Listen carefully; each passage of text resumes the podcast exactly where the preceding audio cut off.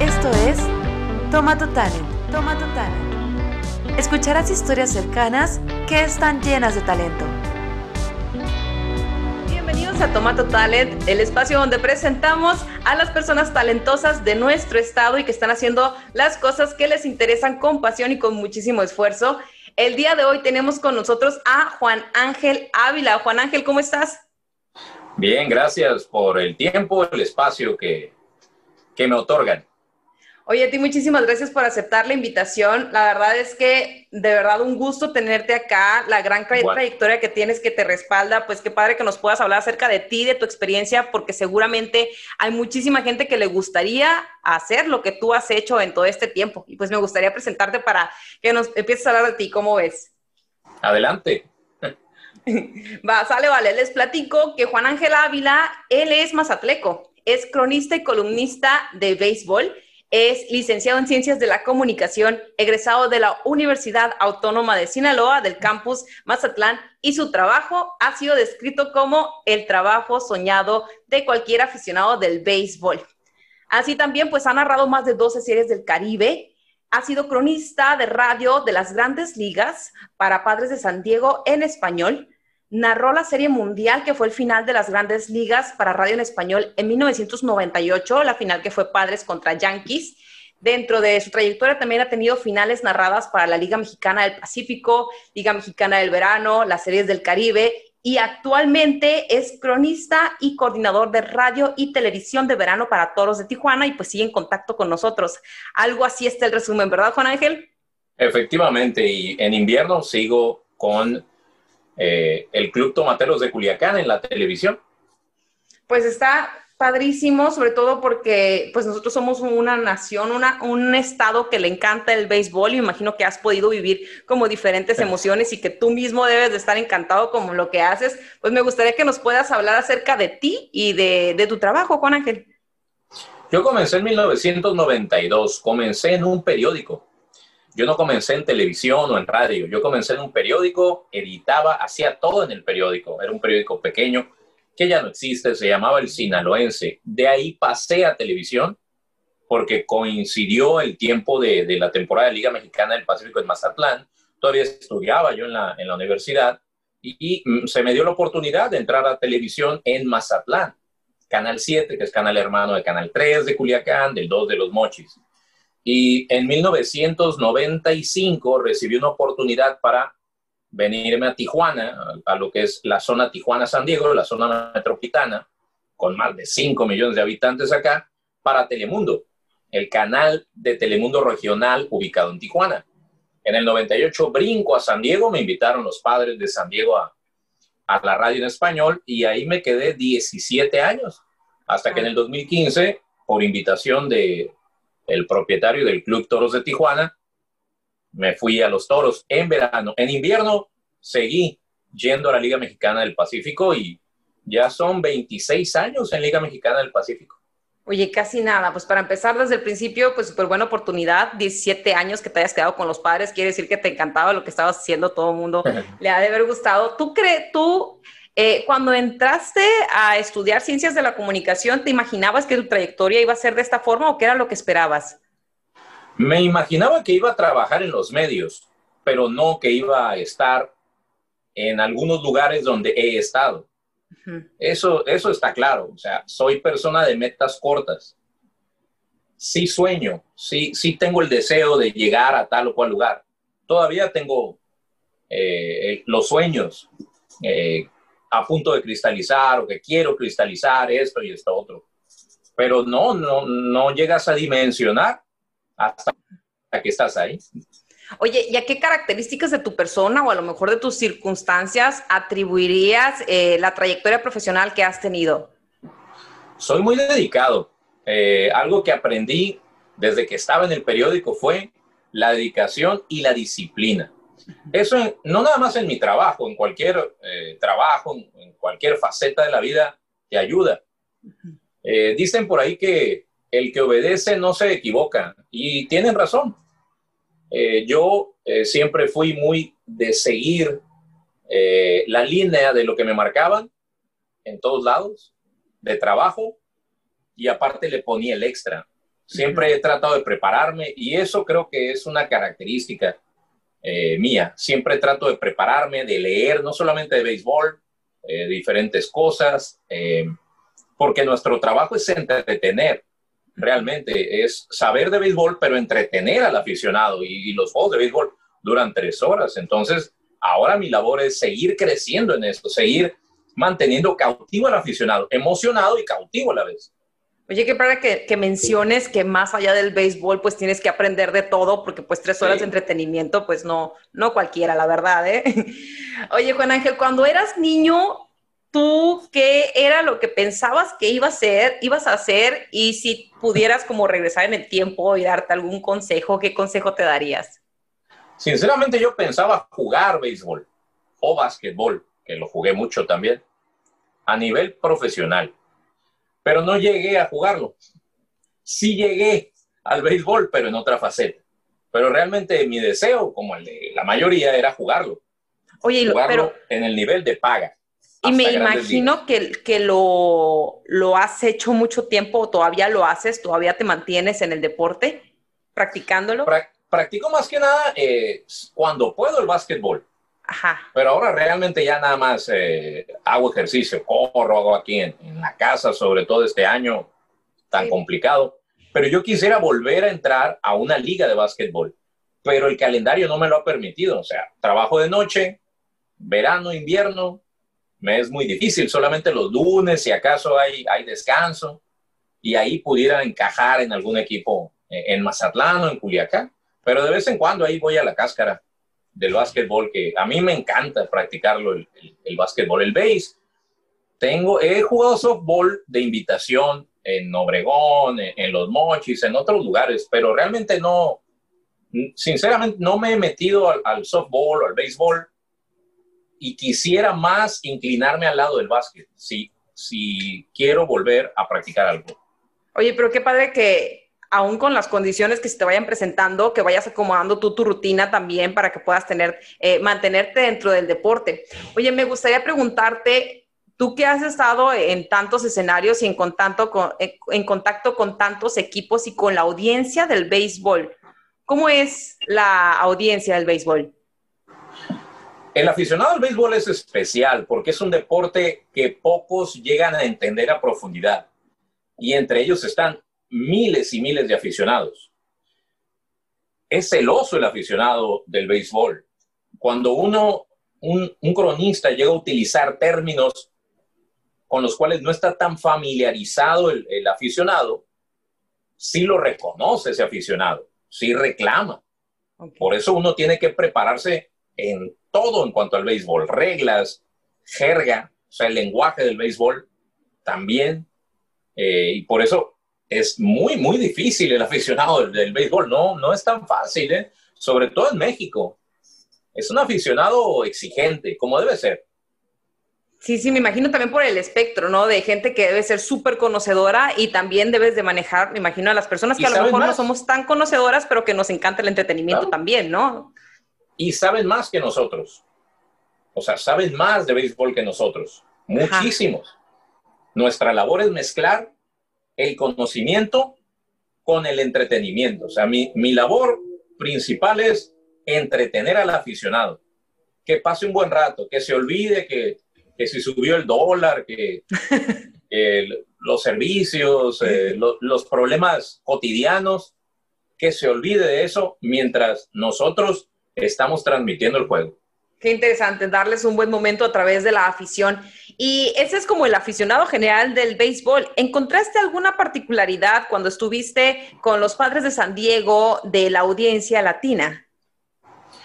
El aficionado latino, o sea, me refiero a los caribeños, que por acá eh, hay, hay, regiones, Nueva York, hay mucho dominicano, Miami es mezcla ahí, mucho cubano, ahora mucho venezolano. Son parecidos en, en exigencia. los latinos, fíjate. En cambio, el estadounidense llega a ser un poco más tolerante, más calmado, pero el aficionado latino te reclama fuerte. Eh, tengo una, una anécdota a mí que no se me olvida en Tijuana, en, la tienda de los padres, que existía en aquella época. en una firma de autógrafos que fui, de repente alguien me tocó el hombro y pues veo una, a dos personas y uno me dice, oiga, recuerde que usted son mis ojos. Yo en San Diego narraba en radio. En radio tú tienes que pintarle en la mente la jugada a la gente porque no están viendo nada. Y yo entendí rápido qué pasaba. El señor que me tocó el hombro y que me hizo el comentario es ciego. Entonces yo servía como los ojos del Señor. Ajá. O sea, encuentras aficiones exigentes y, ahí tenía razón el Señor. Ahí es cuando eh, reconoces que tu labor es fundamental para eh, comunicar. Sí. Porque necesitas describir completamente lo que esté pasando. Está muy impactante y debe haber sido muy bonito. También me imagino que al día siguiente cuando fuiste a trabajar, si has de haber pensado, o sea, soy los ojos de alguien, ¿no? Soy los ojos de él y de miles. O sea, ya lo hacía, pero ahí tenía que no mantenerme en el nivel, subir un escalón. Claro, el Señor me lo hizo saber. La otra persona que venía con él era la persona, eh, el guía que le llaman, la persona de la cual se apoya para, para eh, caminar. Oye, Juan sí me dijo, muy bien, pero siga siendo mis ojos, por favor. Ajá. Oye, fue entre, entre no sé si este, un, comentario bonito, pero también como échale más, échale ganas, ¿no? Sigue echando ganas, ¿no? Y tiene todo el derecho el señor. Claro, pues súper bonita anécdota. Oye. Puedes tener en este trabajo 20, 30 años, Ajá. pero lo principal es mantener los pies sobre la tierra porque nuestro trabajo es como el de cualquier otra persona, solo que es, eh, estás expuesto, te ponen ahí en, en, una plataforma donde miles y miles de gentes te están viendo, te están escuchando, te están juzgando. Ajá. ¿Cómo manejas eso en un mal día? Digo, pues todos tenemos a veces un día en el que decimos, voy como que, como que no tanto. ¿Cómo le haces?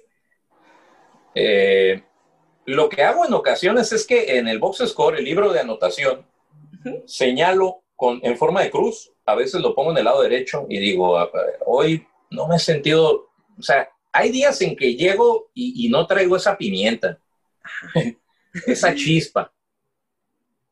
Y, yo lo siento, ahí ya pongo una, una cruz. Ya digo, aquí hay algo, o sea, vengo cansado, no descansé bien, algo pasó. Ajá y debí descansar en el día. Entonces, eso provoca que, por más que uno esté concentrado en el juego, eh, conforme va avanzando la transmisión, te sientas cansado. Y pueden provocar, no errores, pero sí el cansancio. Tú lo notas en la garganta, uno tiene que modular eh, antes, de, antes del juego eh, y, sientes la garganta golpeada. Sí, sí, me imagino que ese ha de ser uno de los retos precisamente, ¿no? O sea, un mal día, ¿cómo lo sobrellevo? ¿Qué otros retos te ha tocado dentro de tu profesión y tu trayectoria? ¿Qué, te ha tocado como que vivir y decir, híjole, esto como que sí es difícil? Eh, sobre todo el alejarme de la casa, porque es un trabajo donde estás lejos de la familia. O sea, desgraciadamente en el 2020, por un lado, tenemos la pandemia. Para mí, he sido afortunado que todos estos meses he estado en casa. Yo no, mis hijas ya, mi esposa que ha sido papá y mamá, le voy a poner un monumento estos días. Mis hijas, una tiene 20, la otra va a cumplir 17. Y yo a veces digo, ¿dónde estaban? Espérenme, no crezcan. Yo, las dejé chiquitas. Sí. Me explico, es el reto mayor, porque tienes que mentalizarte que eh, la felicidad no es completa. En esta vida la felicidad no es completa, está comprobado. O sea, puedes tener el trabajo muy bien y todo, pero por ejemplo, aquí termino yo y me tengo que ir al Pacífico a, seguir trabajando. O sea, si tengo tiempo libre, pues ya me vengo unos días para acá, pero estoy fuera. Y luego en verano a mí me toca viajar y con San Diego también me tocaba viajar. Entonces, eh, la mitad de la temporada pues, estás viajando para todos lados, sí, están muy bonitos los lugares y todo, pero, pero sin familia, estás solo.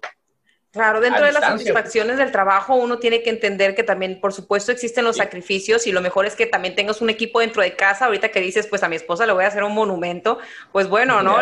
Sí, o sea, es también el, reconocimiento a que por supuesto que estamos rodeados de personas que nos apoyan en lo que estamos haciendo, ¿no? Es, es necesario. Sí, no es fácil también para ella. Yo, yo la entiendo, yo la he entendido que no es fácil. Eh, ya más grande mis hijas, ya ella viajaba se iba o me alcanzaba en algún lugar eh, en, en, Estados Unidos o, en México. y ya, pues, sí nos podíamos pasar ya con las niñas más grandes, ya unos días, unos días juntos, pero de niñitas, no, difícil, o sea, ahí estaba solo, solo yo y sola ella aquí. Sí. Oye, y uno de los mejores momentos que has vivido como, como cronista, como columnista, ¿cuál, ¿cuál crees que ha sido? Eh, momentos cumbres son las series del Caribe ganadas por México, que a mí me han tocado la del 2013 en Hermosillo, la del 2016 eh, en República Dominicana y la del 2005 en Mazatlán. Tres me han tocado. México ha ganado nueve, tres me han tocado a mí. Y de las que, todas las que he transmitido, pero esas tres están muy especiales. La Serie Mundial del 98 con San Diego, todo el playoff, en ese año me tocó cubrir también el Super Bowl, el mismo año en San Diego, Super Bowl y la Serie Mundial. Eh, y pues todos esos momentos los atesoro, ¿no? Aunque cuando va llegando, por ejemplo, ahora que va llegando ya la época de la temporada de la Liga Mexicana del Pacífico, todavía sigo sintiendo esa emoción de poder comenzar una nueva temporada, de poder transmitir un juego más, que Dios me, me dé la oportunidad de transmitir un día más, juego por juego. Qué bonito. Ese es mi, reto, pues ya lo que pasó está ahí en el currículum, eh, las, los recuerdos, de verdad, algunos están acá atrás, otros, la mayoría están en un, en un baúl, pero necesito ya pensar en lo que viene. Sí, pues qué padre, que atesore los buenos momentos, pero pues día a día para lo que viene, ¿no? Sí. Oye, para ir como concluyendo esta plática y para conocerte un poquito más, mm, yo digo comúnmente que cuando estaba en la preparatoria, que de repente andaba en camiones y así, me gustaba mucho ver a la gente cuando leía algún libro, ¿no? Y que si veía que ese libro era alguno que yo ya he leído o que me gusta, pues pensar que podemos ser amigos, ¿no? me gustaría preguntarte tus cosas favoritas, Juan Ángel. ¿Estás listo? Dale. Ahí va. ¿Cuál es tu comida favorita? El asado mazatleco. Híjole, qué rico. ¿Tu lugar favorito?